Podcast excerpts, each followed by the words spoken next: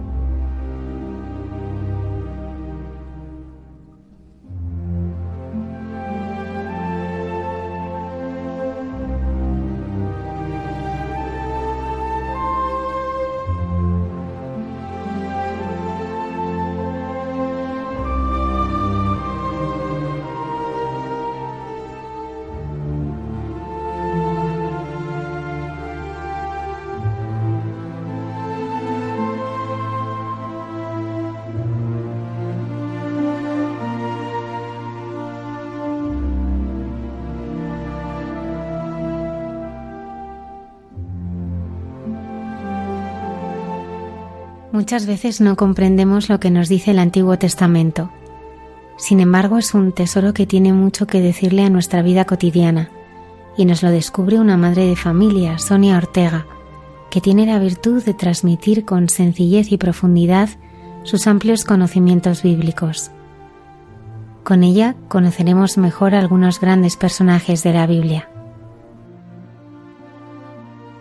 Dios nos hace guiños y el Padre Miguel Márquez Carmelita Descalzo nos ayuda a saberlos ver en nuestro día a día. Conoceremos los lugares, tradiciones y costumbres en las que vivió Jesús en su tierra con Cayetana Jairi Johnson, arqueóloga y biblista.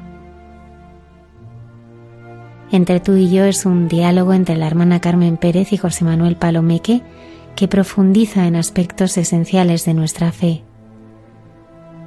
Saludamos a todo el equipo del programa y en especial a Antonio Escribano que nos acompaña desde el control de sonido. Comenzamos.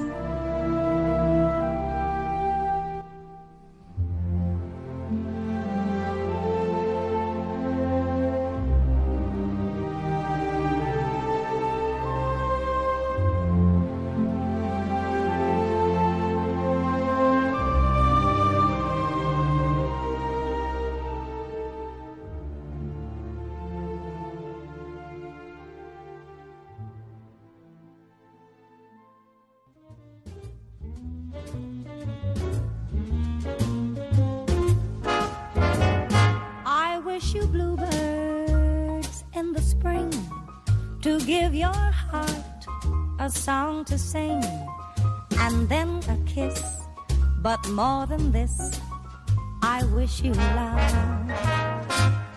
And in July, a lemonade to cool you in some leafy glade. I wish you health and more than wealth. I wish you love. My breaking heart, and I agree that you and I could never be. So with my best, my very best, I set you free. I wish you shelter from the storm, a cozy fire to keep you warm. But most of all, when snowflakes fall, Wish you love. My breaking heart and I agree that you and I could never be. So with my best, my very best, I set you free. Oh, wish you shelter from the storm, a cozy fire to keep you warm. But most of all, when snowflakes fall, I wish you love. But most of all, I wish you love.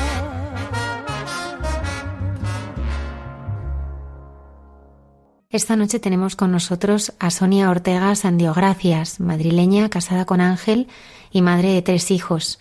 Después de haber trabajado como auxiliar de vuelos, se embarcó en el estudio de la teología y actualmente es profesora de introducción a la Sagrada Escritura y Antiguo Testamento en la Universidad de San Damaso, del Instituto Juan Pablo II y de varias congregaciones religiosas, además de realizar una notable labor didáctica a través de Internet para difundir la palabra de Dios. Junto a su familia colaboran con la Iglesia en Liberia, África, a través de la Fundación In Mary Hands. Sonia, buenas noches, bienvenida. Buenas noches, Almudena, muchas gracias. Un placer estar con vosotros. ¿Cómo ha sido tu encuentro con la palabra de Dios? Realmente la palabra de Dios eh, fue tomando lugar en mi vida, ¿no? Poco a poco, sin que yo me diera cuenta de la importancia que tanto tenía en, en mi vida y en la vida de cualquier cristiano. Como has dicho en la presentación, eh, yo trabajaba como auxiliar de vuelo y en un momento de mi vida este trabajo eh, pues iba por una parte y mi vida personal y mi vida fe parecía que iba por otra, ¿no? Y entonces, bueno, pues eh, en acuerdo con mi marido, cogí una excedencia que fue de cinco años, renovable cada año, y durante este tiempo comencé a estudiar teología, ¿no? Empecé a estudiarlo por amor, porque eh, había empezado a trabajar muy joven, no había podido ir a la universidad y bueno, mis hijos, los dos pequeños, iban al colegio y, bueno, pues por las mañanas tenía este tiempo para ello. Comencé a estudiar teología, pero realmente lo que más eh, me gustó fue la filosofía. El primer año de teología, excepto una, todas son asignaturas de filosofía.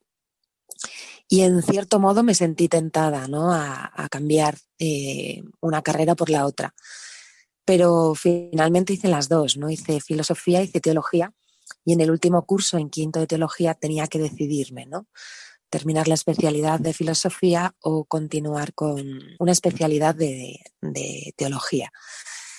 Y bueno, pues en esto mm, San Juan tuvo mucho que ver, ¿no? La último año se estudia Corpus Juanico y bueno, siempre digo, tuve una conversión de nuevo, ¿no? Me di cuenta que el Señor me pedía profundizar en su palabra, que realmente nada iba a encontrar más profundo que su palabra, ¿no? El pensamiento humano al final es limitado, pero la palabra de Dios no tiene límite, no tiene fin, ¿no? Así que, bueno, pues con un poco de esfuerzo, porque la especialidad de Sagrada Escritura requiere cuatro años de griego y tres años de hebreo, pero ahí me lancé, ¿no? Me lancé y sin saber muy bien por qué, ¿no? Porque, bueno, lo sentí en el corazón, con esa fuerza y con esa confianza que Dios te da, pues, pues terminé estos dos años y, y, ahí me di cuenta, ¿no? De la belleza impresionante, ¿no? De cuánto me quedaba por conocer, de cuánta profundidad había, ¿no? Y terminé, terminé y, y, bueno, pues luego me embarqué en un doctorado que actualmente estoy terminando y ya no salí de ahí, ya el Señor eh, me fue llevando de un sitio para otro y, y, bueno, pues aquello que no tenía ningún plan más que por amor y por conocer en profundidad al Señor, pues se ha convertido en una profesión, ¿no? ¿De dónde nace tu deseo de ayudar a los demás a conocer mejor la palabra de Dios? Bueno, yo creo que mm, eh, cuando uno ama, lo, lo, primero que le brota en el corazón es compartir a los demás lo que ama, ¿no? Entonces, mi primer, mmm, mi primer círculo más cercano, ¿no? Que es el de mi familia, mis, mis amigos, ¿no? Este es el primero donde uno comienza a hablar, ¿no? De aquello que está descubriendo, que aquello, de aquello que tiene, ¿no? Y verdaderamente mmm, es muy bello, porque muchas veces la teología queda como muy lejana, parece que es solo de ámbito académico, ¿no? Pero en mí, que soy una madre de familia normal y corriente, pues eh, se hace cercano. De hecho, muchas veces en las clases me preguntan, ¿no? ¿Qué, ¿Qué, sencillo explicas, ¿no? yo siempre digo, es que hago de madre, ¿no? Parto la carne en trocitos pequeños para que mm, los demás puedan entender y puedan comprender. Y a partir de lo más cercano a mí, que es mi vida familiar, mis amigos, em, mi parroquia, em, y por esta necesidad y por esta petición ¿no? de la gente de un poco eh, una ayuda en la hora de las catequesis, la formación de las catequistas, eh, comenzamos algún curso de Biblia dentro de la parroquia, pues me di cuenta que el Señor me pedía compartir aquello que me había dado. Esto para mí no fue algo natural y, me costó trabajo, ¿no? Porque yo lo último que pretendía ser profesora, lo último que pretendía es compartir aquello que el Señor me había dado. Siete años de teología habían cambiado por completo mi vida espiritual.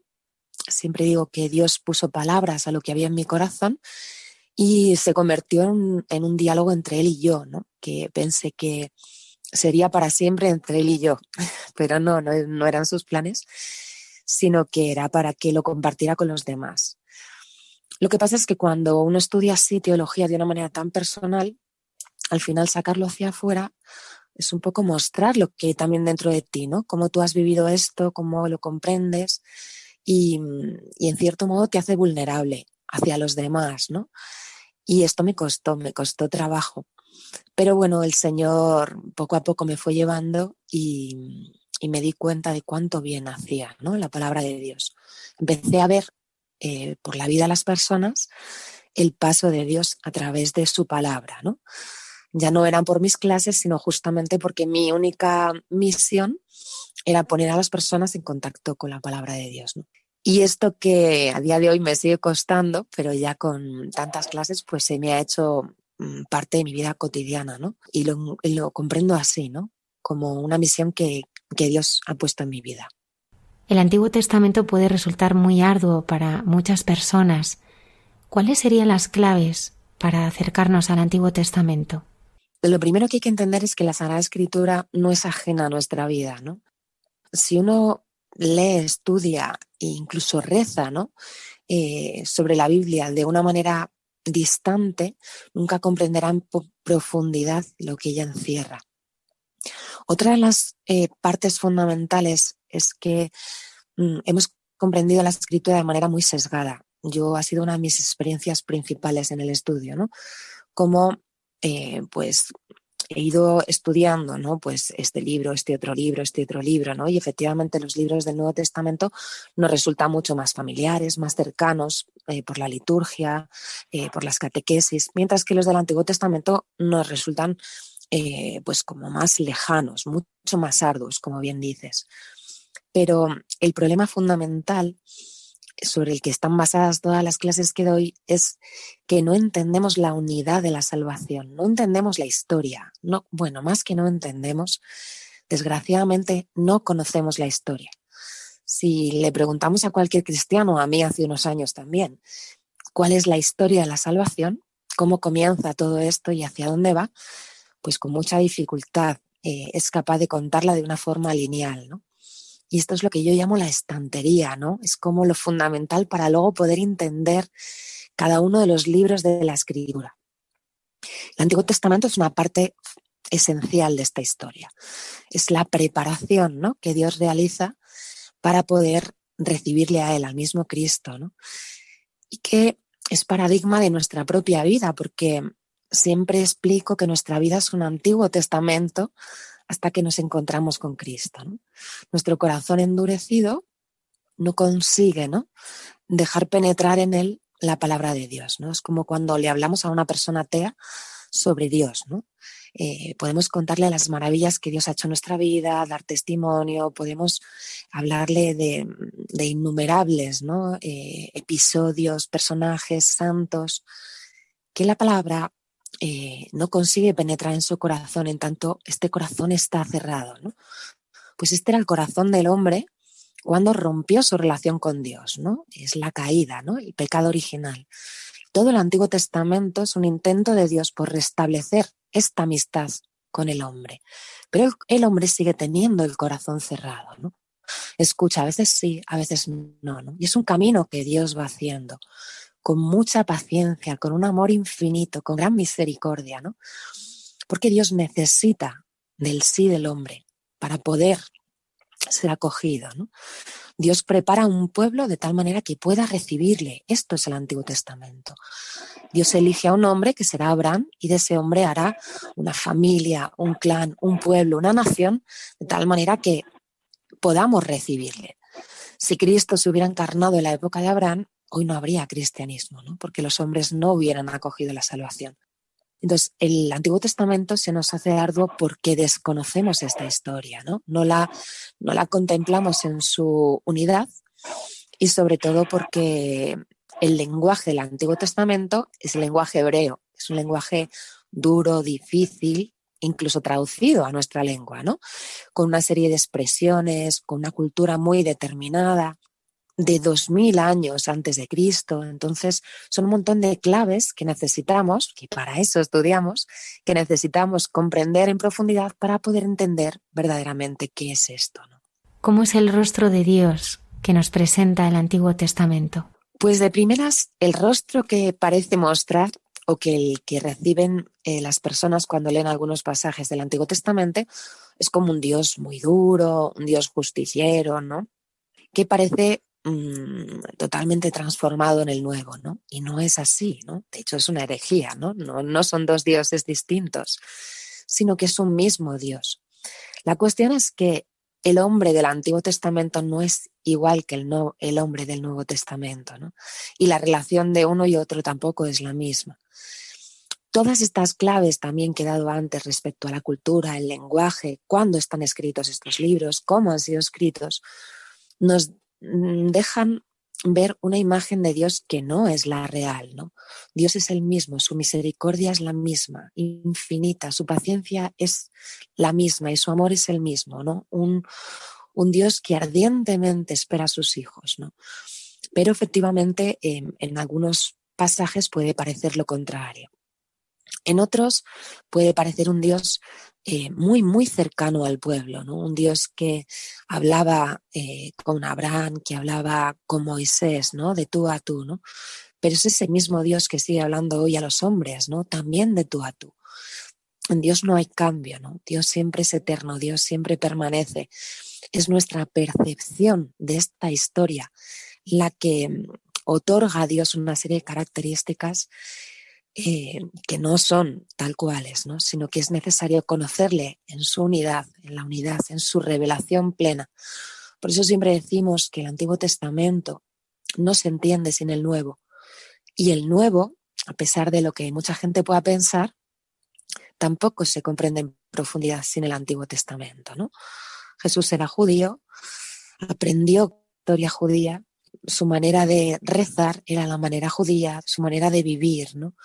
Por lo tanto, para poder comprender en profundidad las palabras y las enseñanzas de Jesús, es necesario conocer la historia antes, ¿no? Y solo así eh, veremos el verdadero rostro de Dios. Solo a la luz del nuevo encontraremos el verdadero rostro de Dios en el antiguo. Y lo mismo, ¿no? Solo comprenderemos todas las palabras del Antiguo Testamento una vez que Cristo ha resucitado, ha venido el Espíritu Santo y entonces se nos revela ¿no? el cumplimiento de todo el Antiguo Testamento. Sonia, nos gustaría acercarnos a algunos de los grandes personajes bíblicos para descubrir qué nos dicen a nosotros en nuestro momento actual. Empezamos con Abraham.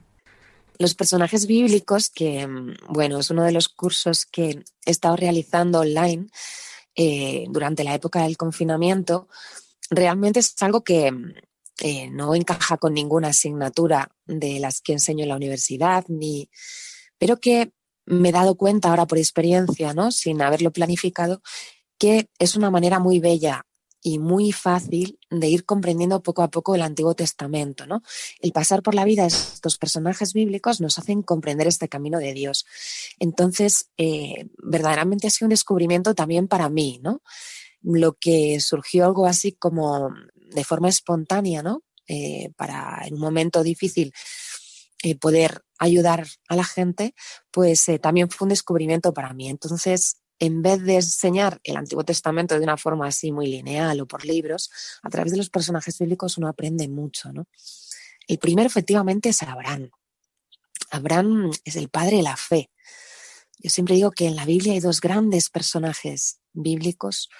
con una fe por encima del resto, ¿no? Uno es Abraham y otro es la Virgen María, porque ambos dos creyeron contra toda esperanza, ¿no? Son los dos personajes que ni aun viendo absolutamente nada ni comprendiendo, siguieron creyendo. Abraham es un hombre que vive en un contexto mm, totalmente idolátrico. Em, el mal se ha expandido exponencialmente en la historia, en el mundo, y Dios eh, vuelve a llamar a los hombres una y otra vez para retomar, ¿no? renovar esta relación de amistad. Y solo este hombre le escucha, no sabemos a cuántos antes habría llamado, ¿no? Y es Abraham, ¿no? Y cuando uno escucha, eh, lo que más, o por lo menos a mí personalmente, lo que con más fuerza resuena en Abraham es estas palabras, ¿no? Que Dios le dijo a Abraham y que nos dice a cada uno de nosotros, sal de tu tierra, ¿no? Cuando le dice esto a Abraham, Abraham ya ha salido de Ur de los Caldeos. Abraham era, un, era seminómada y ya está en camino con toda su familia hacia la tierra de Cana. Por lo tanto, esta vocación es esto, una vocación, ¿no? Sal de tu tierra, de tu casa, de la casa de tu padre y ven hacia mí. Es la llamada que Dios nos dirige a todos nosotros ya no tanto a dejar las cosas materiales o nuestra familia, que también eh, es así muchas veces, ¿no? Sino es una llamada, deja tus planes, tus em, organizaciones, lo que crees que en tu vida es lo correcto, lo bueno, ¿no? Y mírame, sígueme, ¿no? Porque quiero mostrarte una tierra nueva, ¿no? Quiero mostrarte algo grande, algo que tú no has conseguido ver, pero que yo deseo para ti, ¿no? Solo cuando uno eh, se fía de Dios, ¿no? Se fía de la palabra de Dios y es capaz de pensar, ¿no? Que lo que Dios tenga en su corazón para mí es mucho mayor de lo que yo pueda imaginar y por supuesto mucho mejor, pues descubrirá esto, ¿no? Será bendecido y, y, a través de su bendición serán bendecidos otros muchos, ¿no? Por lo tanto, Abraham tiene mucho que ver con, con la vida de cada uno de nosotros, ¿no? Con este mundo tan material que nos atrapa y con este mundo que además nos da unas pautas como muy claras de la vida, ¿no? Tienes que mm, tener muchos estudios, tienes que ser una persona de éxito, te tienen que creer muchos, eh, eh, tienes que vivir confortablemente, tener un dinero para tu futuro, para tal. Y a lo mejor no es lo que Dios quiere para nosotros, ¿no? No es lo que nos hará feliz, ¿no? Pero para esto uno tiene que tener Em, una sensibilidad, un oído abierto, ¿no? una vida eh, dispuesta a coger la palabra de Dios en medio de un mundo que cuenta lo contrario. Esta es eh, lo que nos enseña Abraham, ¿no? que somos capaces, ¿no? capaces de eso, incluso un hombre que vivía en el Antiguo Testamento y que por lo tanto eh, tenía el pecado original ¿no? y unas grandes dificultades para escuchar la palabra de Dios. ¿no? La historia de José, vendido por sus hermanos, es conmovedora. ¿Qué le dice José al hombre de hoy? Bueno, pues José es el último de los patriarcas, ¿no? Después de Abraham, Dios comienza este plan de salvación, esta pedagogía divina, donde Dios va haciendo de estos hombres, eh, Abraham, Isaac, eh, Jacob y sus, sus doce hijos, ¿no? Va, va trazando su plan de salvación y va haciendo crecer esta parte de la historia donde comienza otra vez Dios a relacionarse con los hombres, ¿no? En todos y cada uno de ellos vemos la pedagogía divina, ¿no? Es decir, cómo Dios también va transformando sus vidas. Pero en José eh, vemos una vemos un personaje que nos fascina porque mm, sufre, ¿no? Es patriarca luminoso, ¿no? Era un hijo muy querido por, por Jacob, el hijo muy especial de su mujer amada y, realmente era envidiado por todos los demás, ¿no? Pero él con esa inocencia contaba, ¿no? Sus sueños, lo que veía, ¿no? Y sus hermanos le envidiaban, ¿no? La envidia en la historia de la salvación ha causado estragos, ¿no? Y sigue causando estragos. Entonces José en esa bondad eh, y esa inocencia es vendido por sus propios hermanos, por los que él más quería, y sufre todo tipo de desgracias, pero ante las desgracias, José se mantiene fiel, fiel a la tradición que ha recibido de su padre, de su familia, fiel a su fe en Dios. De hecho, eh, él vive en, la casa de Putifar, este egipcio que le compró, y su mujer se enamora de él y te intenta acostarse con él y José eh, la rechaza, ¿no? La rechaza. Y es cuando vienen todos los males de José que acaba tantos años en la cárcel. Por lo tanto, es un hombre que permanece íntegro ante las adversidades de la vida, nunca busca su propio beneficio, sino la fidelidad, ¿no? La fidelidad a lo que él ha recibido. Y se convierte así en el justo perseguido, ¿no? Se convierte así en un hombre justo que vive en un mundo donde sufre, donde se va a enfrentar a muchas dificultades, pero él es capaz de pegar en medio estas dificultades, de tal manera que cuando se vuelve a reunir con sus hermanos, se da cuenta de que no son ellos los que le han entregado, ¿no? Consuela a sus hermanos, consuela a aquellos que le han hecho mal y les dice, no os dais cuenta que por este mal que yo he sufrido, Dios nos ha salvado, ¿no? Es decir, este mal ha traído un bien mucho mayor. Creo que José nos enseña a comprender que mm, debemos aprender a sufrir, que el sufrimiento y las dificultades muchas veces, si no todas, son causa de un bien mayor. Son causa de un crecimiento dentro de nosotros que nos ayuda a subir un peldaño más en nuestra fe y nuestra confianza a Dios, que muchas veces le digo a los alumnos, ¿no? El mal, el, el mal cuando nos ataca directamente y somos capaces de combatir con la gracia de Dios siempre, ¿no? Nos transforma, ¿no? De Gandalf el gris a Gandalf el blanco, ¿no? Cuando cayó al abismo de Helf, pues esto es igual, ¿no? Las ocasiones em, de grandes dificultades en nuestra vida vividas al lado del Señor nos hacen crecer, ¿no? Crecer y, transformarnos, ¿no? De tal manera que el bien no solo es para nosotros, sino para otros muchos, ¿no? Además de que podamos comprender el sufrimiento de otros. Yo creo que José es uno de los personajes en la historia de salvación que nos muestra esto, ¿no? Que nos ayuda mucho a entender y a vivir y a saber que el mal no es absoluto, sino que es solo una parte del camino, ¿no? Que hay que pasar a la siguiente. Moisés, que condujo a su pueblo en la travesía camino de la tierra prometida, ¿cómo nos guía a nosotros?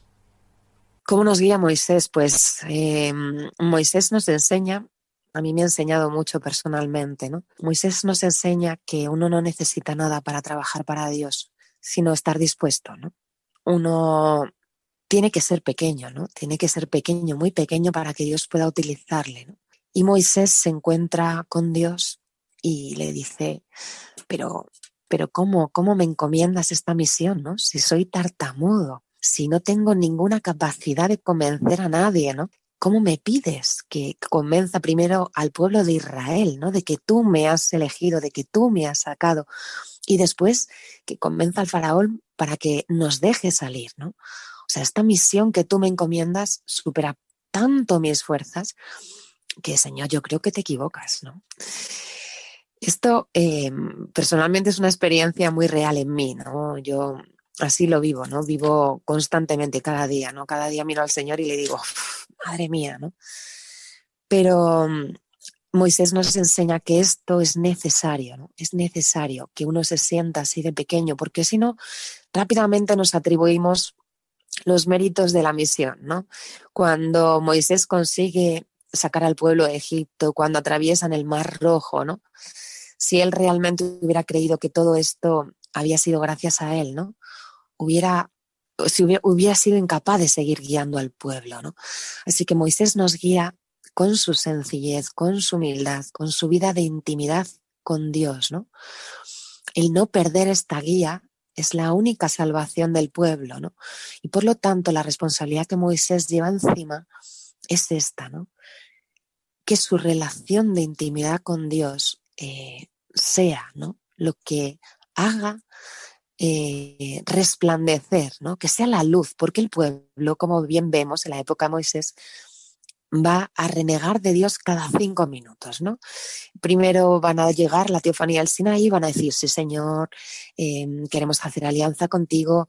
Moisés se sube al monte y cuando baja ya se han, ya han convertido, ¿no? Eh, un becerro de oro. Los hombres, igual que el pueblo de Israel, tenemos mucha dificultad en creer en aquello que no vemos. en un Dios inmaterial. Nos cuesta mucho, ¿no? Pero dentro de nuestro corazón hay un deseo muy profundo de algo que está más allá de lo material, ¿no? Hay un deseo, el hombre es un, el ser humano es un hombre religioso por naturaleza, ¿no? Lo que pasa es que dirige su deseo pues a las cosas de la naturaleza, a las cosas materiales. Necesitamos colmar este deseo, ¿no? Y entonces el pueblo de Israel intenta colmar este deseo con ese Dios, mm, este becerro de oro, ¿no? Para poder guiar a un pueblo, ¿no? Que, que se atrapa constantemente en lo material, se necesita permanecer siempre al lado del Señor, ¿no? Ser humilde, pequeño, vivir en el mundo sin estar en el mundo y vivir constantemente al lado del Señor, ¿no? Esto es lo que Moisés nos enseña, ¿no? Que mm, la misión solo entra por la humildad. En el Antiguo Testamento aparecen también mujeres muy relevantes. ¿Qué nos dice Ruth a las mujeres del siglo XXI? Pues sí, mujeres muy, muy relevantes y Ruth especialmente. Ruth, ella sale, acompaña a su suegra y van a vivir a Belén, ¿no? Y aquí, em, bueno, pues pasan muchas calamidades. Ellas dos, las dos son viudas, las dos son pobres, no tienen absolutamente nada y mm, Ruth va, hay una, hay, está escrito en la ley judía que cuando un judío tiene un campo, los laterales del campo nunca los segará porque se los dejará para las personas pobres. ¿no? Entonces, eh, Ruth, para poder alimentarse ella y a su suegra, mm, se dedica a recoger las espigas que en este campo, eh, en uno de los campos más grandes que hay en esa tierra, pues dejan, ¿no? Ya espiga, ¿no? Y bueno, las personas que están allí empiezan a preguntar, ¿no? ¿Quién es esta mujer, ¿no? Y todo el mundo la mira con admiración a esta mujer pobre porque realmente ha sido capaz de dejar eh, su tierra, su casa, su familia por cuidar a, su suegra. ¿no? Así que el hombre que tiene esta, esta tierra eh, se apiada de ella y les dice a sus trabajadores, dejad más cerco, ¿no? Para que ella pueda tener más espigas, ¿no? Así que cuando Ruth vuelve a su casa, eh, llega con un saco lleno de espigas, ¿no? Y su suegra le dice, pero ¿cómo has recogido tanto? ¿no? ¿Dónde has estado espigando? Y Ruth le dice, he estado trabajando en el campo de voz, ¿no? Y entonces su suegra le dice, este es un familiar nuestro, ¿no? Es un, un familiar lejano nuestro, pero hay una posibilidad para nosotras. Hay una figura del Antiguo Testamento, es un libro con muchas referencias al Antiguo Testamento. Y hay una figura que se llama la del Goel. El Goel es el que protege o rescata, ¿no? Es una figura muy conocida no solo en el ámbito judío, sino también entre los babilonios, los asirios, ¿no? Y es una persona dentro de un clan familiar, un gran clan familiar, que aunque no fuera pues un familiar muy, muy próximo, pero sí que era familiar, eh, tiene la obligación de proteger o rescatar los intereses de uno de los individuos de este clan o incluso del patrimonio familiar, ¿no? De tal manera, en Israel era muy claro, por ejemplo, con la tierra, ¿no? Si un judío quería vender su territorio, como esta tierra la tierra que Dios les había prometido, para no perderla, siempre este Goel debía comprar el territorio para no perderse, ¿no? O si algún, algún miembro de este clan había pues caído en la esclavitud o había quedado viuda o para vengar a un pariente asesinado, este Goel era el protector, ¿no? Y este va a ser voz, ¿no? Este va a ser voz que va a proteger, bueno, hay un poco más historia para no alargarme, va a proteger a, Ruth, ¿no? Es su pariente más cercano, hay uno anterior, pero que va a delegar en voz y así lo hará, ¿no? Entonces, voz casará con Ruth, la moabita, y desde aquí es donde tanto Noemí como ella podrán volver a tener una tierra, podrán volver a vivir y de donde nacerá eh, la futura descendencia del rey David. Ruth mm, fue un descubrimiento grande para mí. entre los libros históricos tenemos cuatro historias sapienciales y una de ellas es la historia de Ruth. Recomiendo desde aquí a todo el mundo que las lea, estas cuatro historias sapienciales, Judith, Esther, Ruth y el libro de Tobías, ¿no? Son muy breves y realmente bellas, ¿no? El libro de Ruth fue uno de los personajes bíblicos que expliqué durante el confinamiento y que, bueno, pues sentí en el corazón que tenía que, mm, que hacerlo. sin saber muy bien por qué. De hecho, como es una historia muy breve, hasta temía, ¿no? Cómo iba a dar una clase entera sobre, sobre esta historia, ¿no? Cuando en la universidad las explicamos todas juntas. Y la propia historia, la propia palabra de Dios me fue mostrando la profundidad, ¿no? Ruth es moabita y bueno, vive eh, fuera de la tierra de Canaán porque mm, eh, se ha casado ¿no? con, un, con un hombre que era judío, ¿no? Y bueno, este hombre ha muerto, al igual que ha muerto su suegro, ¿no? Su, suegra ha quedado viuda y ella también ha quedado viuda, ¿no? Y su suegra, que era judía, decide volver a la tierra de Canaán, ¿no?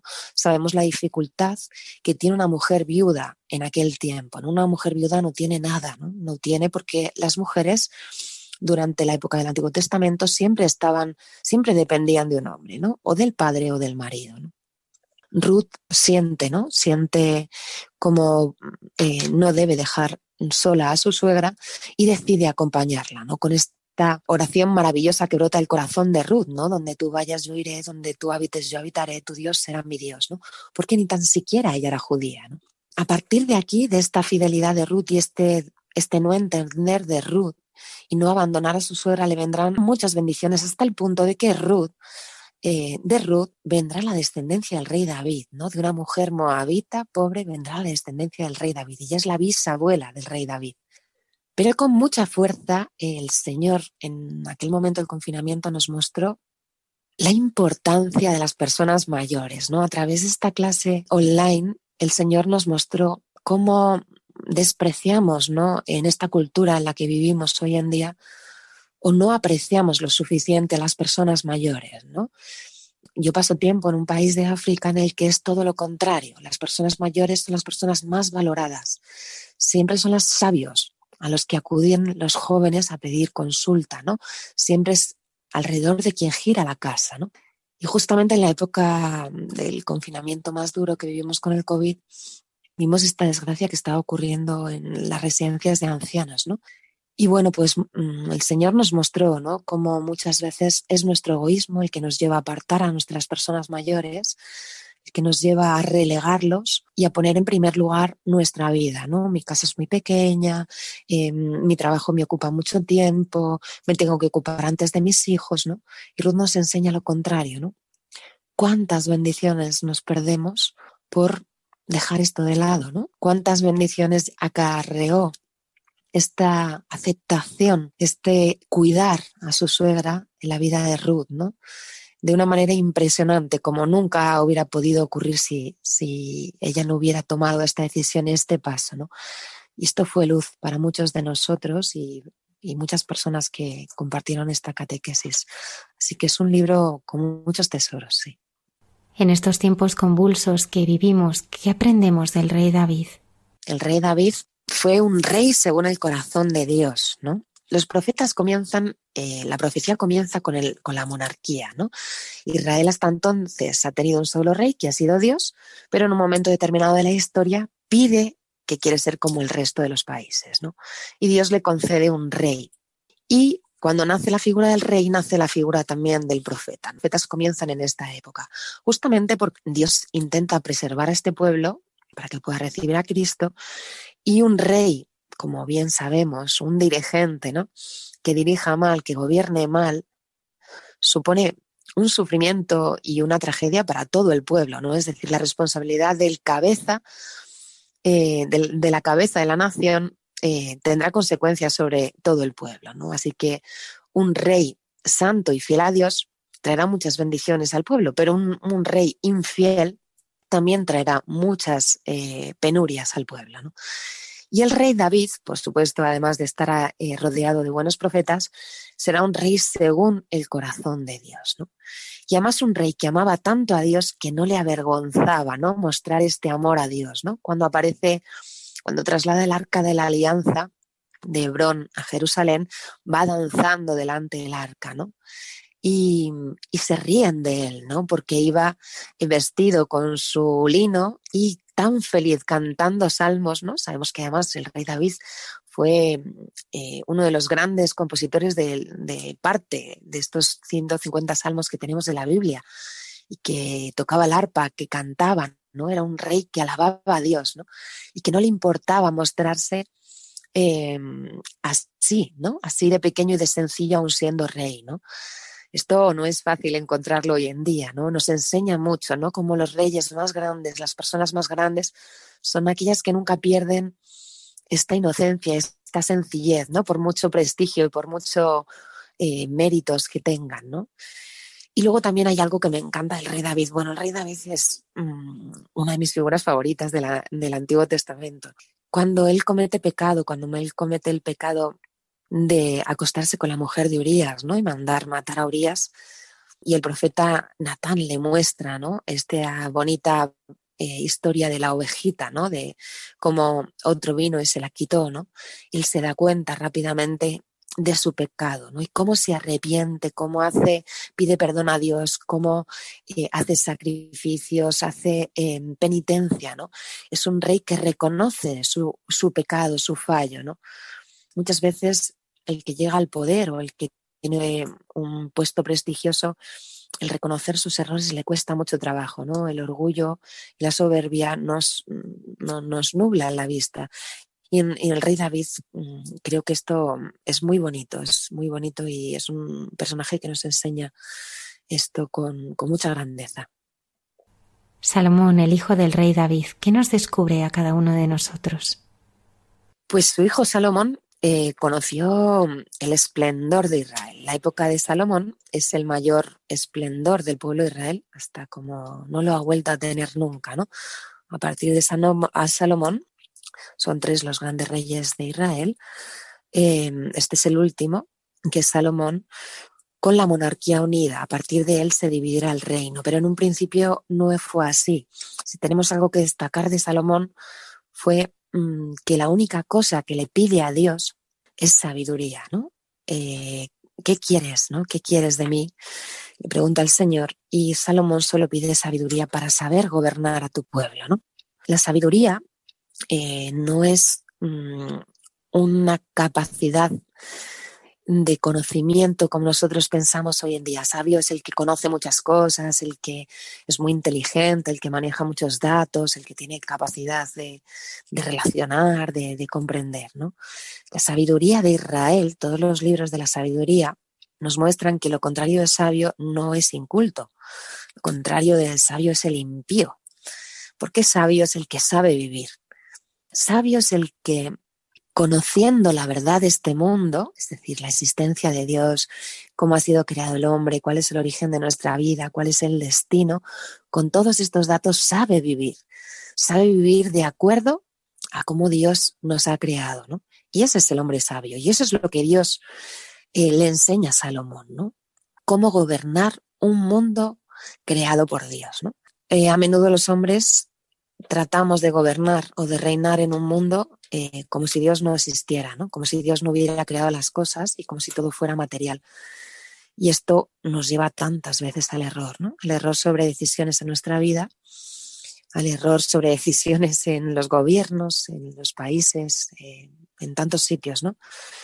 Hay que pedir a Dios la sabiduría, ¿no? la sabiduría que se otorga ¿no? a través de la súplica a Dios que Dios conceda el corazón de los sencillos y humildes que son capaces de acogerla y comprender que mm, es Dios el que conoce en profundidad los designios, es Dios el que hace caminar a la historia, que nosotros solo tenemos que seguir sus pasos. ¿no? Salomón esto lo comprendió bien, pero después escuchó al mundo más que a Dios y la idolatría entró en su reino hasta tal punto que a su muerte se dividió. No podemos olvidarnos de los profetas ¿Cómo nos hablan a los hombres y mujeres que parece que ya no sabemos escuchar a Dios? Uf, el la palabra del profeta, la misión del profeta es una misión muy difícil, ¿no? Eh, prepárate para la prueba, ¿no? Más, más bien, ¿no? Porque el profeta eh, va a decir la verdad, va a proclamar la verdad justamente, como tú bien dices, cuando los hombres ya no estamos acostumbrados a escuchar a Dios, ¿no? Va a encarnar la palabra de Dios. Esto es lo bonito de los profetas. Los profetas son una prefiguración de la plenitud de la encarnación de la palabra que acontecerá con Cristo. Toda la época de la profecía que comienza justamente con la monarquía y va a acabar a la vuelta del exilio, son hombres que hablarán en nombre de Dios, ¿no? Pero no solo hablarán en nombre de Dios, sino como te decía, encarnarán, ¿no? Sufrirán en su propia vida las consecuencias de proclamar eh, la palabra de Dios. El pueblo que se aleja de Dios, como los hombres cuando nos alejamos de Dios, queremos eh, vivir de acuerdo a nuestra vida y cuando la palabra de Dios eh, se escucha con fuerza, la rechazamos hasta tal punto que creemos que el que la proclama no tiene razón, está loco. Hoy en nuestra sociedad de hoy en día diríamos, mm, eh, estos que tienen tanta fe, se creen tantas tonterías, lo único que importa es la ciencia, ¿no? Y lo que se pueda demostrar, pesar, medir, contar, la razón, ¿no? Cuando, bueno, pues hoy en día vemos como ni la ciencia lo puede todo, ni la razón lo puede todo, ¿no? Sino que hay que escuchar a Dios, hay que escuchar a Dios, hay que detener nuestras vidas por un momento y pararnos, ¿no? Para poder eh, comprender en profundidad, ¿no? Aunque no nos sea perceptible a simple vista, ¿no? Esto es lo que hacen los profetas. Isaías es uno de los, de los grandes profetas. Él profetiza en varias épocas, pero la época el Deutor Isaías tiene tres partes. Isaías lo dividimos en tres partes y el Deutor Isaías está profetizando cuando el pueblo está en el exilio. Y él hace una profecía en esta parte de la historia junto, a Jeremías y junto a Ezequiel, que es muy potente. ¿no? Hasta ahora todos los profetas anteriores a ellos habían profetizado de esta manera. El pueblo pecaba, el profeta acusaba al pueblo de sus pecados y les eh, acontecían una serie de males, ¿no? El pueblo se alejaba de Dios y entonces la protección de Dios ya no podía eh, establecerse en torno a ellos. Y entonces sufrían, ¿no? Y ante el sufrimiento ellos pedían perdón, arrepentimiento y Dios volvía a protegerles, ¿no? Pero esto era como un círculo vicioso, ¿no? Pecado, arrepentimiento, salvación. Con Isaías, con Ezequiel y con Jeremías, de repente se produce un cambio en este paradigma profético, ¿no? En el momento del mayor pecado del pueblo de Israel, cuando lo ha perdido todo, ha perdido toda la tierra prometida, el templo ha sido destruido, han sido mezclados con otros países. Es decir, en el momento de absoluta oscuridad, los profetas empiezan a proclamar la salvación. Es pecado, salvación, conversión. ¿Por qué, no? Cuando uno estudia la Sagrada Escritura dice esto, ¿por qué? Porque de repente, en el momento en el que Israel ha sido más pecador y más abandonado a Dios, de repente estos profetas hablan de una nueva alianza, un nuevo corazón, ¿no? Ya no es mi voluntad, ¿no? Sino el, eh, la que va a cambiar esta dinámica, sino que Dios me va a amar en el momento en el que me siento más pecador, ¿no? Y esta es la dinámica de la conversión de todos nosotros, ¿no? Si nos damos cuenta, solo permitimos que Dios penetre en nuestra vida cuando más hundidos estamos, cuando más eh, sentimos el peso de la culpa, del dolor, del sufrimiento, cuanto más nos hemos alejado de Dios, si uno vuelve su vista a Dios y se da cuenta cuánto le ama el Señor en ese momento, eso es lo que produce la verdadera conversión del corazón. Y eso es lo que produjo la conversión del corazón de Israel. ¿no? A partir de este exilio, eh, renacerá otro Israel, ¿no? De hecho, decimos que es el comienzo del judaísmo, ¿no? La vuelta de Israel a la tierra prometida que acontecerá con el siguiente imperio, que es el imperio persa, con Ciro, habrá un Israel renovado, ¿no? Porque en el momento del mayor pecado se ha sentido amado por Dios, ¿no? Y esto es lo que produce la verdadera conversión del corazón. Ninguno de nosotros nos convertimos porque se nos muestre el pecado, ¿no? Una y otra vez, sino porque en el pecado somos amados, ¿no? Dios nunca nos deja amar y esto no lo podemos comprender ¿no? y nos hace ver ¿no? la grandeza y la misericordia de Dios. ¿no? Así que mucho que aprender también con los profetas. ¿Quiénes son los pobres de Yahvé y qué lugar ocupa María entre ellos? Los pobres de Yahvé son aquellos que durante toda esta historia de la salvación tenemos que pensar que el pueblo es infiel, ¿no? Y el reino se divide en dos, reino del norte, reino del sur, y estos cinco grandes imperios, ¿no? Imperio asirio, babilonio, persa, griego y finalmente romano, asolarán todo, todo Israel, porque Israel no ha sido fiel, no ha permanecido fiel a la alianza y cuando uno no es fiel a Dios, permite que el mal entre en su vida, ¿no? Cuando no escuchamos a Dios, escuchamos al mundo y utilizamos otros parámetros y entonces empezamos a sufrir estas desgracias. Pero tenemos que pensar que en medio de toda esta historia ha habido muchos que han permanecido fieles y que han sufrido las mismas consecuencias que los que han permanecido infieles. ¿Cuántos judíos durante este tiempo seguirían fieles a Dios, cumplirían la ley, permanecerían siempre al lado del templo, rezando, orando, esperando al Mesías? Pero por la infidelidad del todo el pueblo han sufrido las mismas consecuencias y han acabado en el destierro y han acabado sin un templo donde poder rezar y han acabado sin nada, ¿no? Estos son los pobres de Yahvé, ¿no? Los pobres de Yahvé que han sufrido el mal y las injusticias de otros, pero que han seguido permaneciendo fieles a Dios, ¿no? Bueno, María nace en el seno de una familia así. Nace en el seno de una familia muy pobre en espíritu, no muy pobre en material, porque San Joaquín era un hombre que tenía, seguía ganados, ¿no? Pero era un hombre tremendamente fiel y piadoso, ¿no?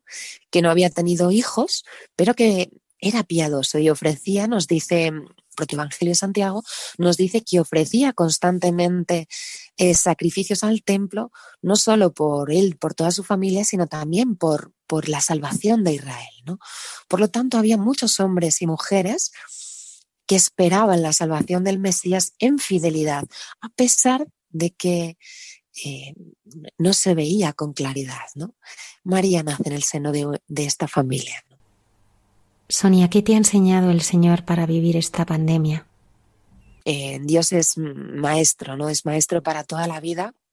Y lo primero que mm, me enseña a través del Antiguo Testamento y del Nuevo Testamento, ¿no? Es decir, de toda la escritura, es que enseñando soy enseñada, ¿no?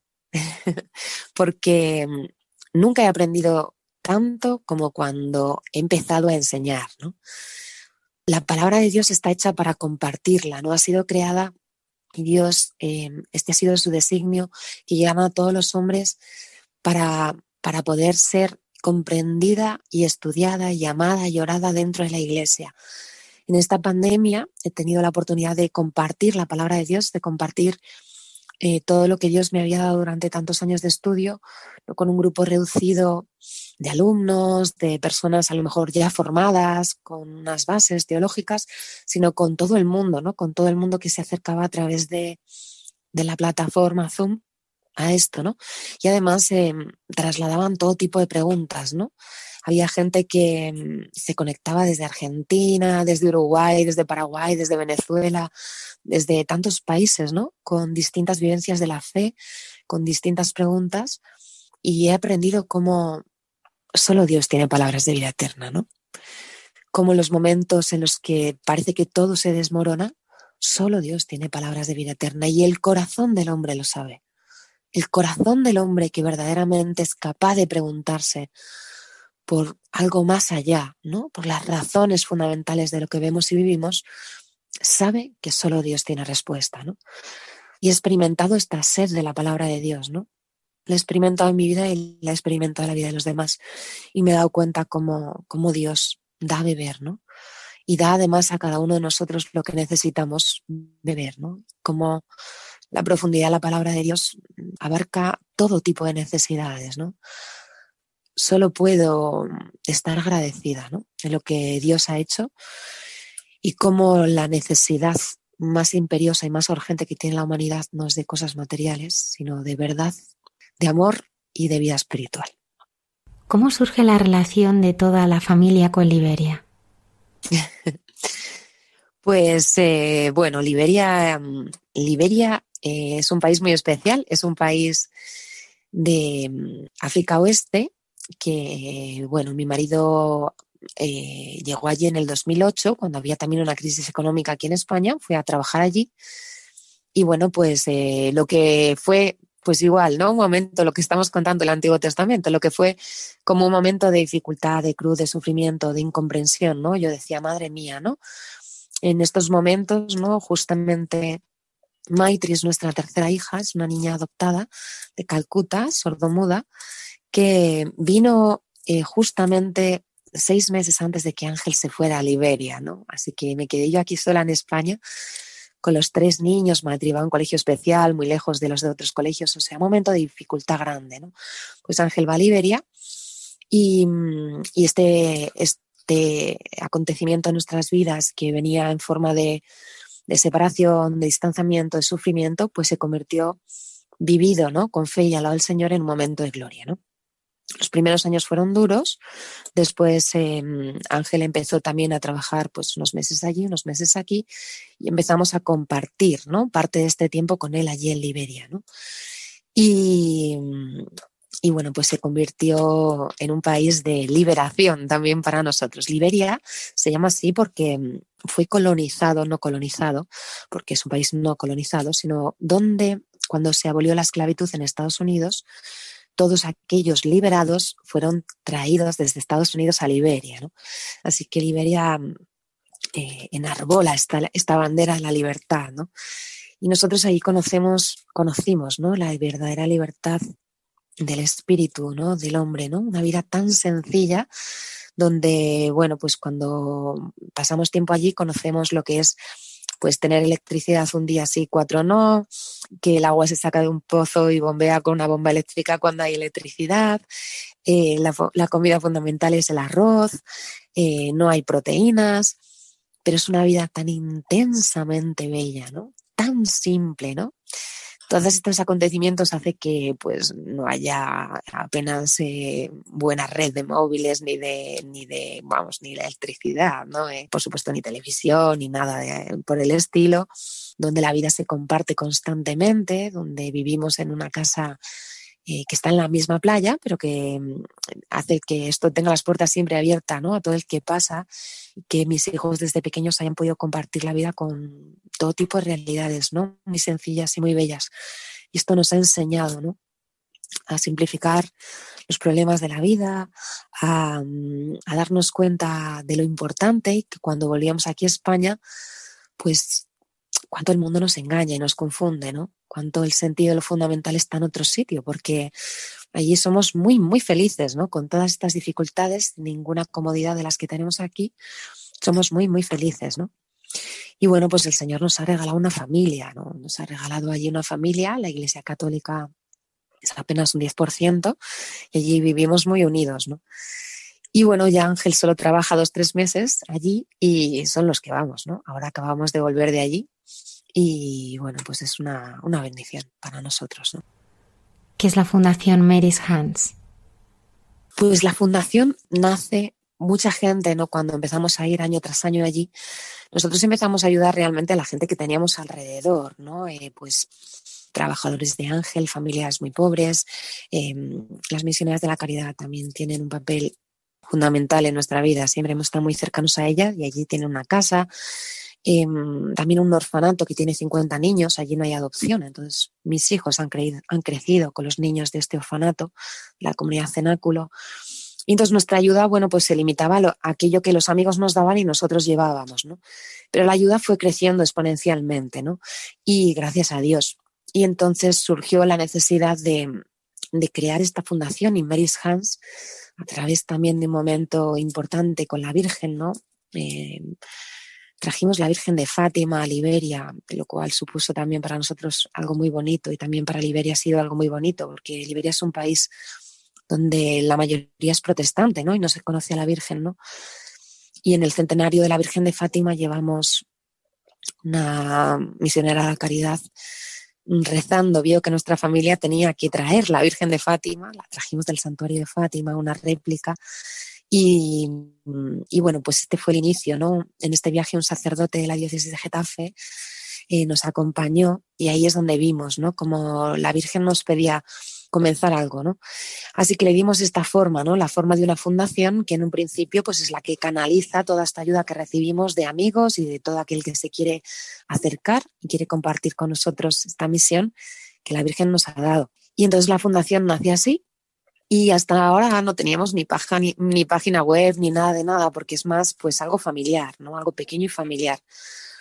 Pero todas estas clases de, de Sagrada Escritura del confinamiento, pues mucha gente no podía conectarse a esta hora, la gente pedía las clases grabadas, no sabíamos cómo, ¿no? Y vimos cómo realmente pues la Virgen también nos mostraba, ¿no? Esta sed que hablaba antes, ¿no? Que el mundo tiene no solo de cosas materiales, sino también de palabra de Dios. Y entonces eh, hicimos, eh, este verano hicimos esta página web de la Fundación donde contamos ya públicamente un poco lo que, lo que hacemos en Liberia, compartimos un poco nuestra vida ahí en Liberia y donde todas estas clases de Sagrada Escritura que, que continúo haciendo online, pues están colgadas para todo aquel que quiera y pueda, ¿no? Eh, servirse de ellas para, para, lo que necesite, ¿no? En cualquier tiempo y en cualquier momento. Así que la fundación pues se ha diversificado ¿no? en esto, ¿no? en llevar la palabra de Dios y también eh, el alimento material, ¿no? Eh, allá donde Dios quiere y donde la Virgen nos lleva. Para ti, ¿quién es el Señor? el Señor es lo más grande, lo principal y lo único importante en nuestra vida, ¿no? Siempre mm, digo, ¿no? Que en este mundo todo desaparecerá, ¿no? Desaparecerá la belleza, desaparecerá la salud, desaparecerá nuestro trabajo, incluso desaparecerá nuestra familia, nuestros seres queridos, ¿no? Y solo una cosa permanecerá, ¿no? Que es Dios. Así que nuestra vida tiene que estar fundamentada solo en esto, ¿no? Esa es la vid, ¿no? Nosotros los sarmientos, todas las ramas de nuestra vida solo se nutren de una sola cosa, ¿no? Y es el Señor desde que Cristo es el centro de mi vida, el resto de mi vida eh, es alimentada, ¿no? Cuando Cristo deja de ser el centro de mi vida, ramas de mi vida se secan, ¿no? Así que sin Él nada es posible, ¿no? Nada es posible. Sonia Ortega Sandio, gracias. Muchas gracias por habernos acompañado esta noche en el programa.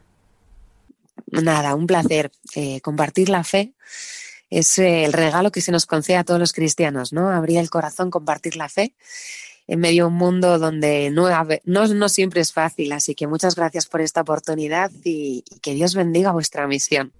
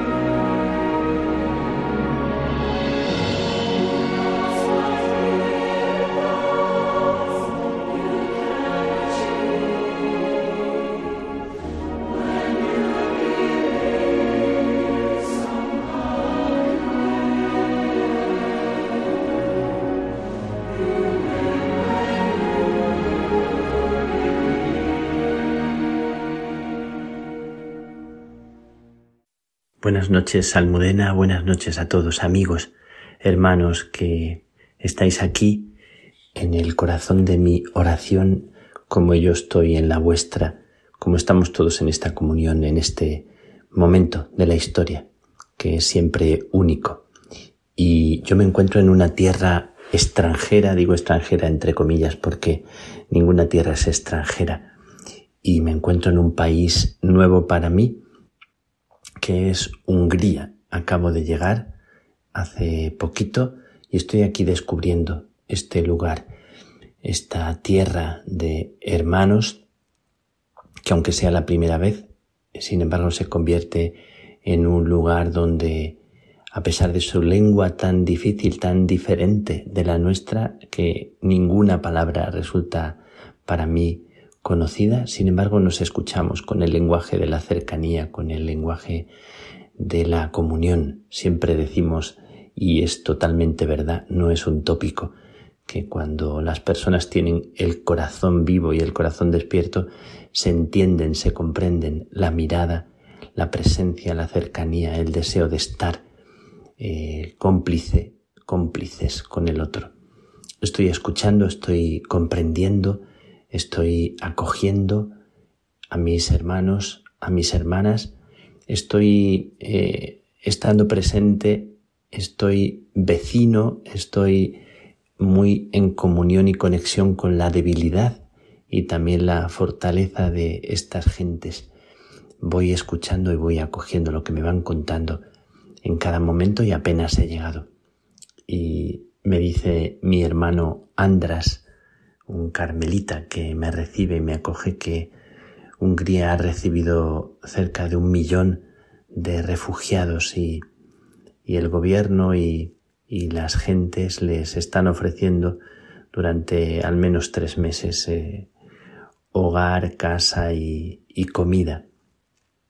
Me sorprende y me sobrecoge eh, esta acogida, este fluir de la gente que, que busca un hogar, que busca una casa pensando en la tierra extranjera, pensando en los lugares que habitamos y que a veces nos parecen lugares extraños o lugares de momento fríos para nosotros mientras se van llenando de, calor o de alguna presencia amiga. Cuando estamos en un país y conocemos a alguien de ese país, ya no es un país extranjero, ya es un país amigo, cercano. Siempre recuerdo aquel pasaje de Gedeón cuando estaba en campamento enemigo porque había ido a escuchar en la noche lo que se oía en el campamento de los enemigos al que se iba a enfrentar al día siguiente. Y allí mismo entendió el miedo de los enemigos. Y lo que hace Gedeón es postrarse en tierra se inclina a la tierra es una manera de decir que allí mismo, en el campamento de la dificultad, en el campamento donde están los enemigos, sin volver todavía a su casa, al lugar seguro, allí mismo adora al Señor. Es una manera de decir que, que en el territorio inhóspito, en el territorio de la complicación, de la dificultad, hay una oración que hacer. Es un sí interior que nace ahí mismo. Y a este respecto, pensando en la tierra difícil, en la tierra de la, de la guerra cotidiana, de la dificultad cotidiana en la que nos hallamos en este momento a veces tan, tan complicado y tan inhóspito, hay sin embargo una invitación a, ofrecer la vida, a salir de nosotros mismos, a arriesgarnos, a ir ahí donde está la dificultad y donde tu fuerza a veces no te lleva. Pero yo siempre creo que las cosas más bonitas y, y más hermosas de nosotros nacen justamente cuando nos sentimos más frágiles. Alguna vez he recordado que cuando yo era estudiante en Salamanca, alguien metió debajo de la puerta de mi habitación un cuento y el cuento era muy pequeño, muy sencillo el cuento decía, eh, capitán, solicito permiso para ir a buscar a mi amigo que no ha regresado del campo de batalla. seguramente ha caído o está mal herido. Y el capitán respondió, permiso denegado.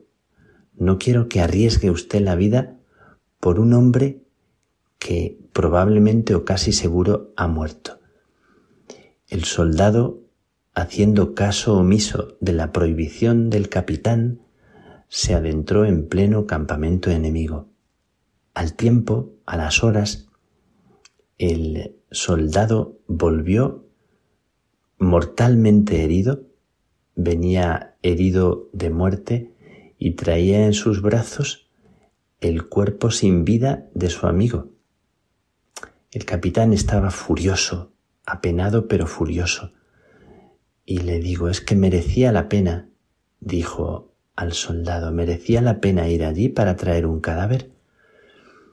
Y el soldado replicó, sí, mi capitán, merecía la pena. Cuando llegué, mi amigo estaba todavía vivo y consiguió decirme, estaba seguro de que vendrías, estaba seguro de que vendrías. Nosotros estamos subiendo a Jerusalén. Es una manera de decir y de hablar de esta cuaresma, del final de esta cuaresma hacia la Semana Santa. Se dice que Jesús sube a Jerusalén y sube para dar la vida, para entregar la vida. Esto significa para mí que nosotros no buscamos en la vida alcanzar un éxito que se convierte a veces en un estúpido reconocimiento, como que a veces se nos pasa la vida buscando que los demás nos reconozcan o nos aplaudan. Claro que nos gusta que nos digan una palabra de reconocimiento o nos digan una alabanza a quien no le gusta, pero a veces se nos va la vida en esperar un poco del aplauso de los demás. Y nosotros estamos subiendo a Jerusalén, que es una manera de decir que al final la vida tiene sentido cuando se da, cuando subimos con Jesús a Jerusalén. Y siempre me llama mucho la atención me conmueve, me sobrecoge mucho pensar que Jesús no se enfrentó a la muerte revestido de valentía y de fortaleza, o de alegría, o de entusiasmo. Resulta que Jesús se enfrentó al momento culminante de su vida en pura debilidad, en pura vulnerabilidad, como un pobre hombre. Antes de vivir la pasión, recordáis que pasó por la experiencia tremenda de Getsemaní, el huerto donde Jesús reza y vemos a un Jesús que está angustiado, que está muerto de miedo, está muerto de pavor, eh, un Jesús humano, profundamente humano y sudando sangre, dice el texto, hasta tal punto llegó eh, la debilidad y el, el dolor, el sufrimiento de Jesús, la impotencia. Es de las escenas más sobrecogedoras de la Biblia, que nos recuerda que a veces jugamos a ser héroes o a ser valientes y nos parece que, que la vida es alcanzar ese punto de equilibrio en el cual no temblamos ante las dificultades y es mentira, no es verdad. No es verdad que los más valientes sean los que no tiemblan con mucha frecuencia yo siento que me tengo que enfrentar con situaciones que son muy difíciles, cada día, cada poco.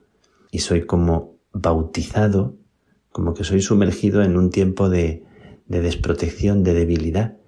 Me siento como muy, muy pobre, me siento a veces tan insignificante y justo en los momentos en los que tal vez toca enfrentar algo que, que supone un miedo en mi parte, experimento la esterilidad, experimento la impotencia.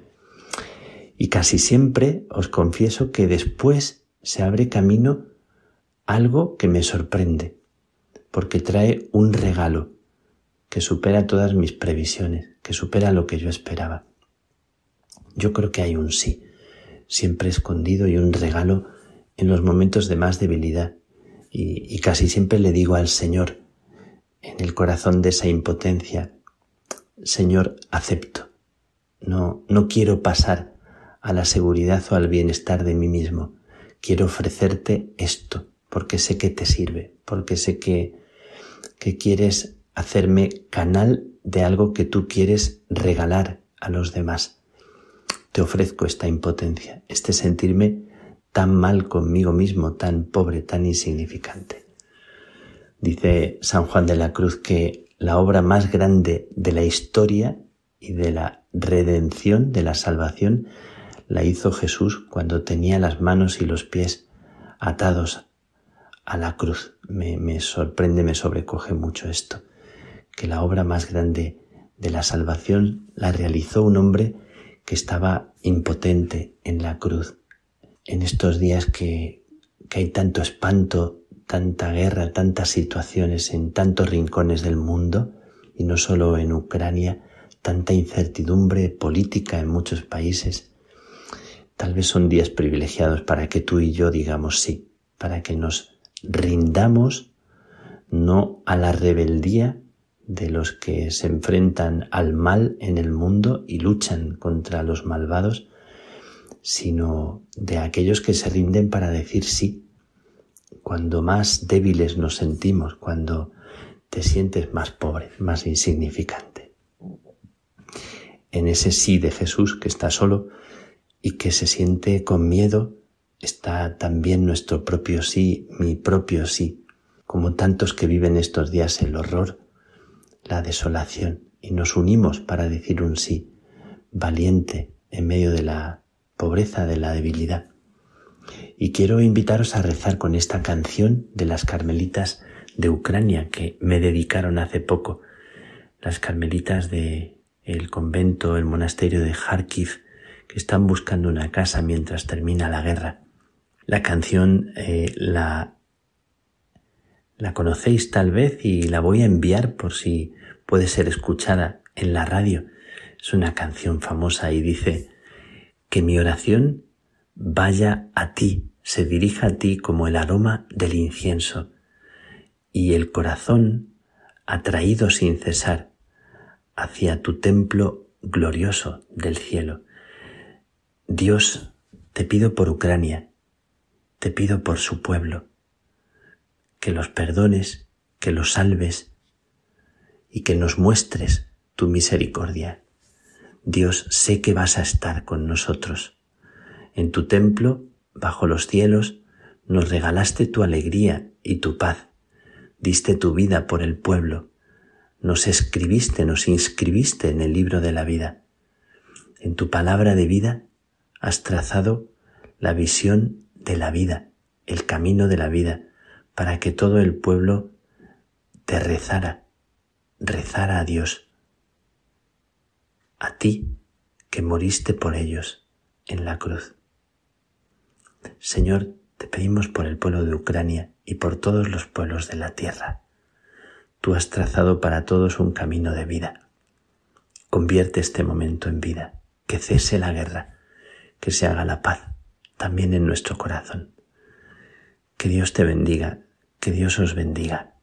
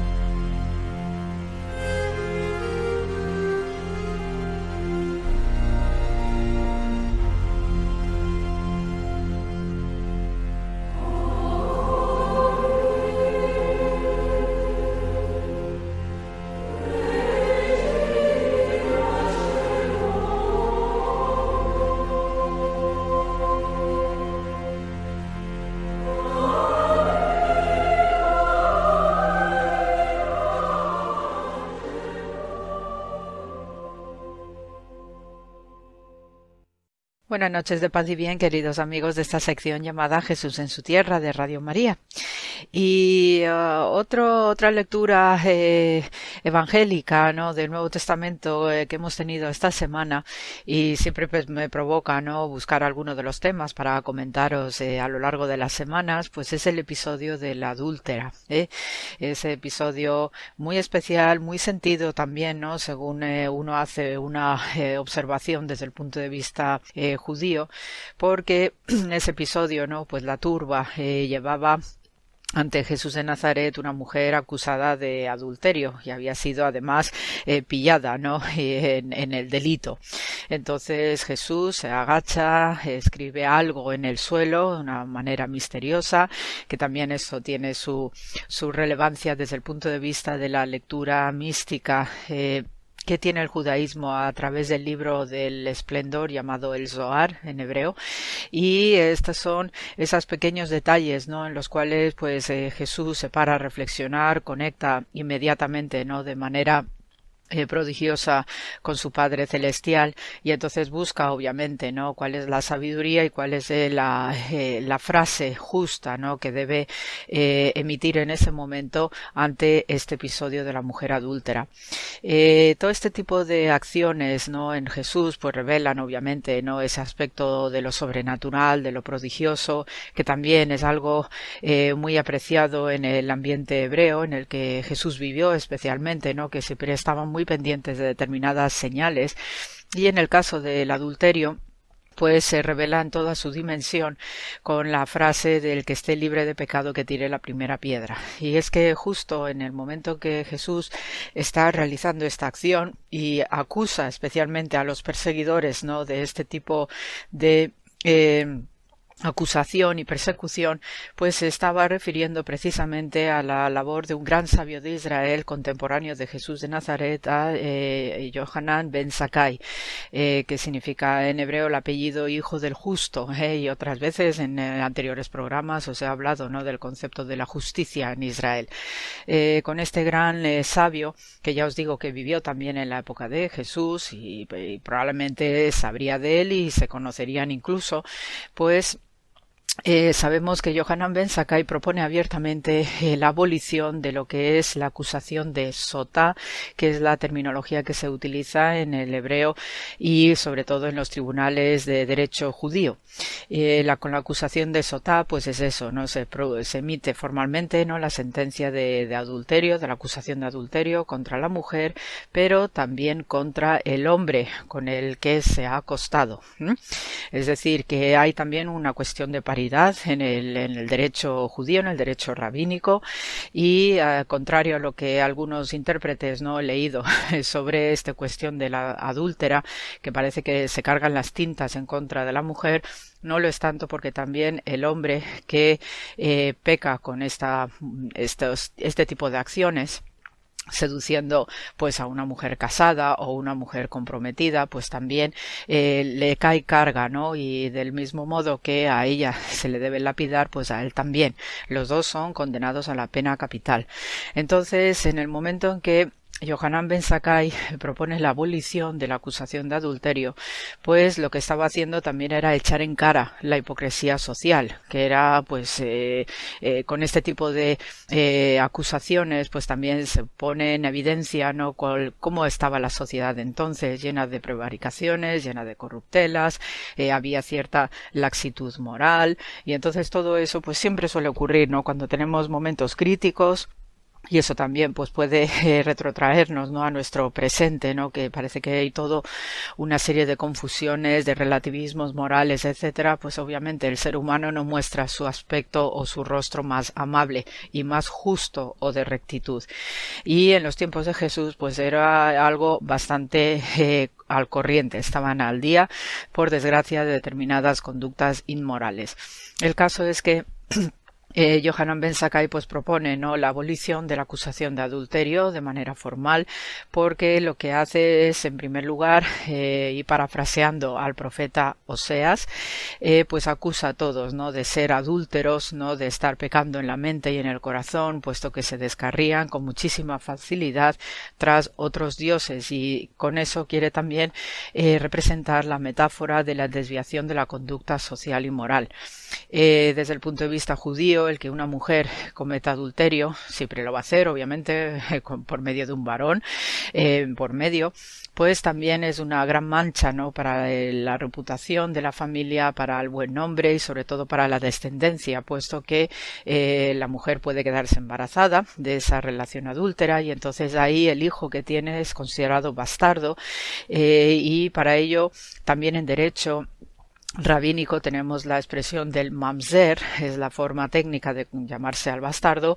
y tiene también importantes problemas jurídicos eh, la criatura que nace de esa unión, que obviamente no tiene culpa, pero no deja de ser que eh, queda proscrito, queda excluido de lo que es la congregación de Israel, no puede estar casado con Israel, y esa es la terminología rabínica que se utiliza, por lo menos durante diez años.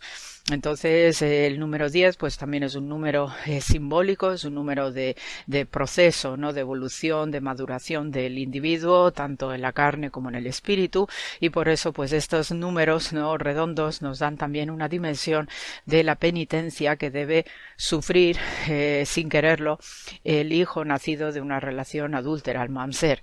Y esto también, ¿no? Tiene otra lectura, añadida que al cabo de los diez años entonces el mamser debe dejar de ser llamado bastardo y por tanto pues ahí se le reconoce en plenitud como hijo de la congregación de Israel.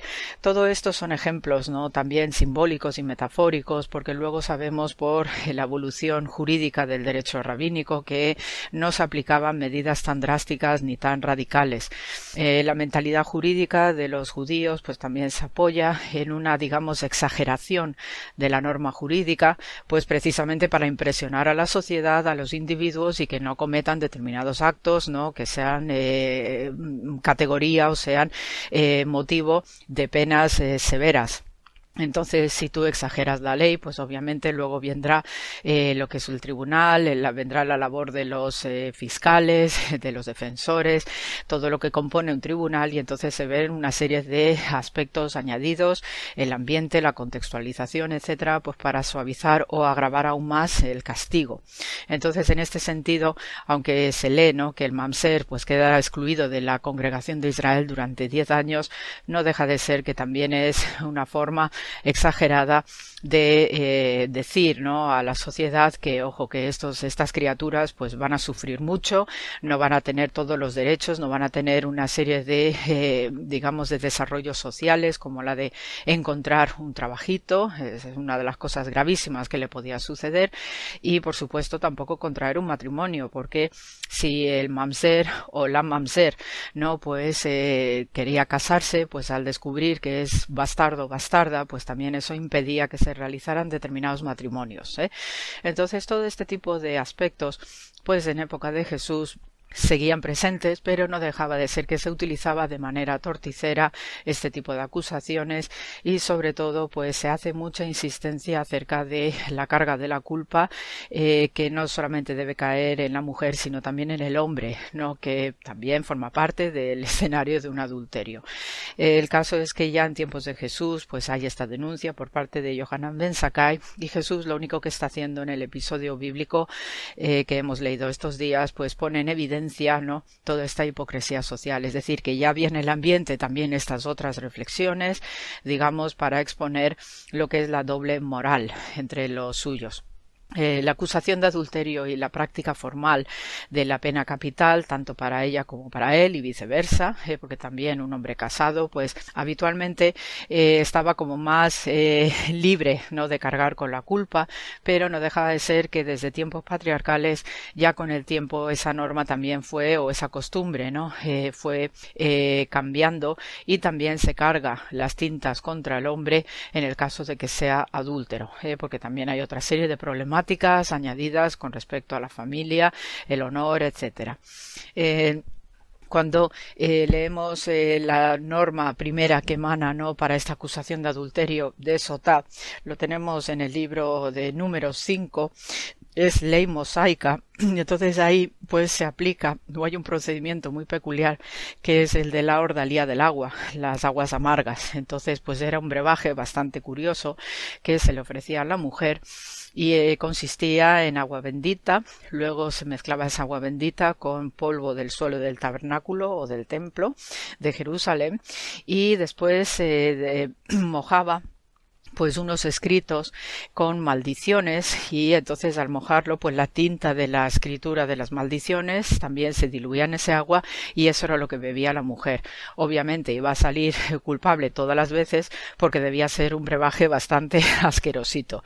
El caso es que toda esa acusación de la sota pues eh, quedó abolida en tiempos de Jesús. Esto justifica ¿no? el episodio del Nuevo Testamento que hemos leído estos días y también sirve para eh, el relato prodigioso de las aguas amargas del protoevangelio de Santiago, donde, ante la sospecha de adulterio que eh, también siente San José, ¿no? El justo de Israel siente hacia María, eh, los dos, a los dos se les obliga a beber las aguas amargas, con lo cual, a pesar de que la acusación formal de adulterio de Sotá ya había quedado abolida eh, tiempo atrás, pero el protoevangelio Santiago pues vuelve a utilizar esto como un recurso no textual y literario para eh, justificar eh, que con la prueba de la inocencia, porque tanto María como José salen inocentes de esta prueba de agua, la ordalía de agua, pues prueba que ese embarazo que trae María sobre sí misma es un hecho verdadero. Entonces, este es el recurso que utiliza el redactor del protoevangelio de Santiago,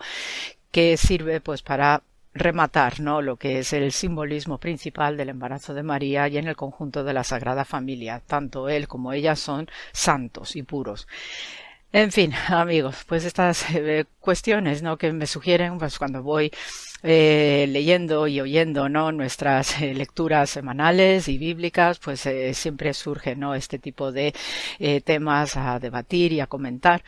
Y bueno, pues eh, seguiremos, ¿no? Observando más cosas y ahora ya con la Pascua también, pues hay determinados detalles ya de la celebración pascual judía que conecta también con la celebración eh, cristiana que veneraremos estos días y ya os iré añadiendo más detalles.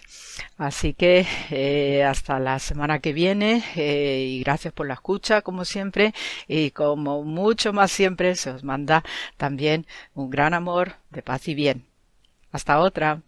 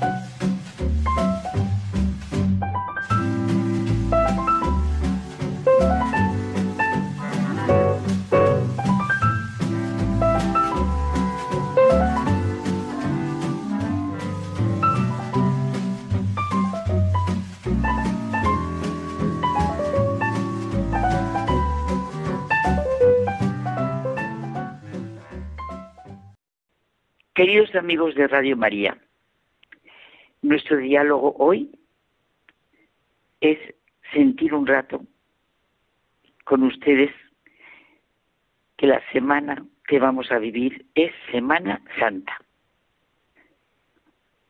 José Manuel y yo hemos pensado en este diálogo. Semana Santa. Quizá nos hemos acostumbrado a estas dos palabras que todos decimos hasta para hablar de descanso, de vacaciones. Semana Santa. Una Semana Santa que empieza el Domingo de Ramos y acaba el Domingo de Resurrección. De domingo a domingo, como es lo mejor para vivir un cristiano.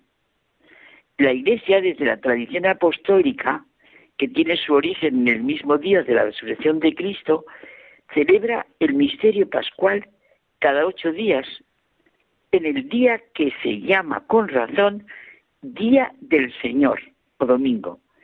Y los cristianos celebramos cada año esta Semana Santa, que va de domingo a domingo, de Día del Señor a Día del Señor.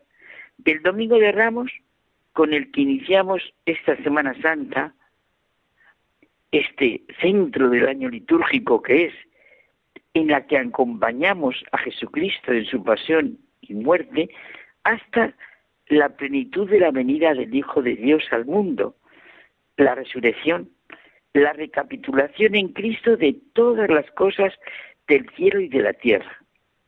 Ese es el plan, como nos dice San Pablo, que Dios había proyectado. Y que tenemos que plantearnos qué significa para nosotros vivir este tiempo, estos días santos, uno a uno, porque cada uno de los días está lleno de sentido. ¿Qué significa seguir a Jesús en su camino hacia el Calvario, hacia la cruz? Son preguntas que cada uno nos tenemos que contestar con nuestra vida, aproximadamente lo que dice el Papa Francisco. Vivir estos días significa entrar cada vez más en el acontecimiento del Evangelio, en la lógica de Dios, de su entrega hasta el extremo en la Eucaristía y hasta la muerte. El Hijo de Dios ha salido de sí mismo para venir a nuestro encuentro. Ha colocado su tienda entre nosotros para traer la misericordia que salva y da esperanza. Siempre vuelve a ser Semana Santa, porque ya siempre es la entrada de Jesucristo en nuestra historia, en nuestros pueblos y ciudades. De nosotros depende la acogida en nuestra vida con todas sus consecuencias. ¿De qué parte estamos? ¿Con los que creen o con los que se escandalizan, ignoran, atacan, ridiculizan la fe en Jesucristo? Todos pasamos por momentos cruciales en los que necesitamos la certeza de su amor y entrega hasta el extremo. Sí, la Semana Santa que nos invita a orar y a vivir con los acontecimientos centrales de nuestra redención, pues es natural que nuestra Madre la Iglesia nos pida vivir intensamente estos días y que orienten decididamente nuestra vida a la adhesión generosa y convencida de Cristo muerto y resucitado por nosotros. Tiene que despertar en nosotros los mejores sentimientos y la certeza más necesaria en nuestra vida, que es la del amor de Dios, que así nos ama y nos, nos ama y nos salva. Nuestra fe, esperanza y amor se pueden fortalecer ante lo que celebramos. Estos días lo son para reconocer de manera clara y cierta que Jesucristo ha estado y está con nosotros. Son días intensos y fuertes para sentir el amor misericordioso de Dios. Cristo es la respuesta de Dios al mundo, a nuestras situaciones concretas. No nos dejemos robar la esperanza que nos da Jesús. No tenemos que dejarnos llevar por nuestros problemas y dificultades. No hay que escuchar las tentaciones contra la fe, la confianza, la esperanza, el amor de Dios, porque Jesús está en medio de nosotros y nunca estamos solos. Y con Cristo el corazón nunca desfallece, ni tampoco envejece. San Juan, Pablo II nos dice que en estos días de la Semana Santa la liturgia subraya con particular vigor la oposición entre la luz y las tinieblas, entre la vida y la muerte, pero no nos deja en la duda del resultado final, la gloria de Cristo resucitado. Es que en Semana Santa vivimos todo lo que es esencial para nuestra vida. Por supuesto, todo lo que celebramos en el intensísimo trío pascual, jueves santo, viernes santo y sábado santo. Bueno, y también el plan vital de nuestra vida que dice Benedicto XVI en la misa crismal, en la Santa Misa Crismal, preludio matutino del jueves santo, que se reúnen los presbíteros con su obispo durante una celebración muy significativa eucarística que tradicionalmente tiene lugar en las catedrales diocesanas y que se bendicen el óleo de los enfermos y el de los catecúmenos y se consagra el crisma. Estos ritos significan simbólicamente la plenitud del sacerdocio de Cristo y la comunión eclesial que debe animar al pueblo cristiano, congregado por el sacrificio eucarístico y vivificado en la unidad por el don del Espíritu Santo. Semana Santa, que empezamos con el hecho de la entrada de Jesús de Nazaret en Jerusalén para ser entregado por nosotros como se nos describe en el Evangelio. Y son los cuatro evangelistas los que relatan este acontecimiento. Jesús es presentado como rey, Mesías, no entra como un rey con pompa y majestad, ni con, como un rey guerrero. Entra como el Mesías, manso y humilde de corazón, cumpliendo la profecía. He aquí que tu rey viene a ti. Eres justo y victorioso, humilde y montado en un asno. Ante las aclamaciones y el entusiasmo de la gente sencilla, nos dice el Evangelio que algunos fariseos le dijeron, Maestro, reprende a tus discípulos. Si estos callan, hablarán las piedras. Nos haría mucho bien si pudiéramos abrirnos un poco a lo que significó la entrada de Jesús en Jerusalén para celebrar su misterio pascual. Hay que releer. Es que es verdad, es que el Domingo de Ramos es un anticipo de la Pascua y hacemos la lectura de la Pasión según San Lucas.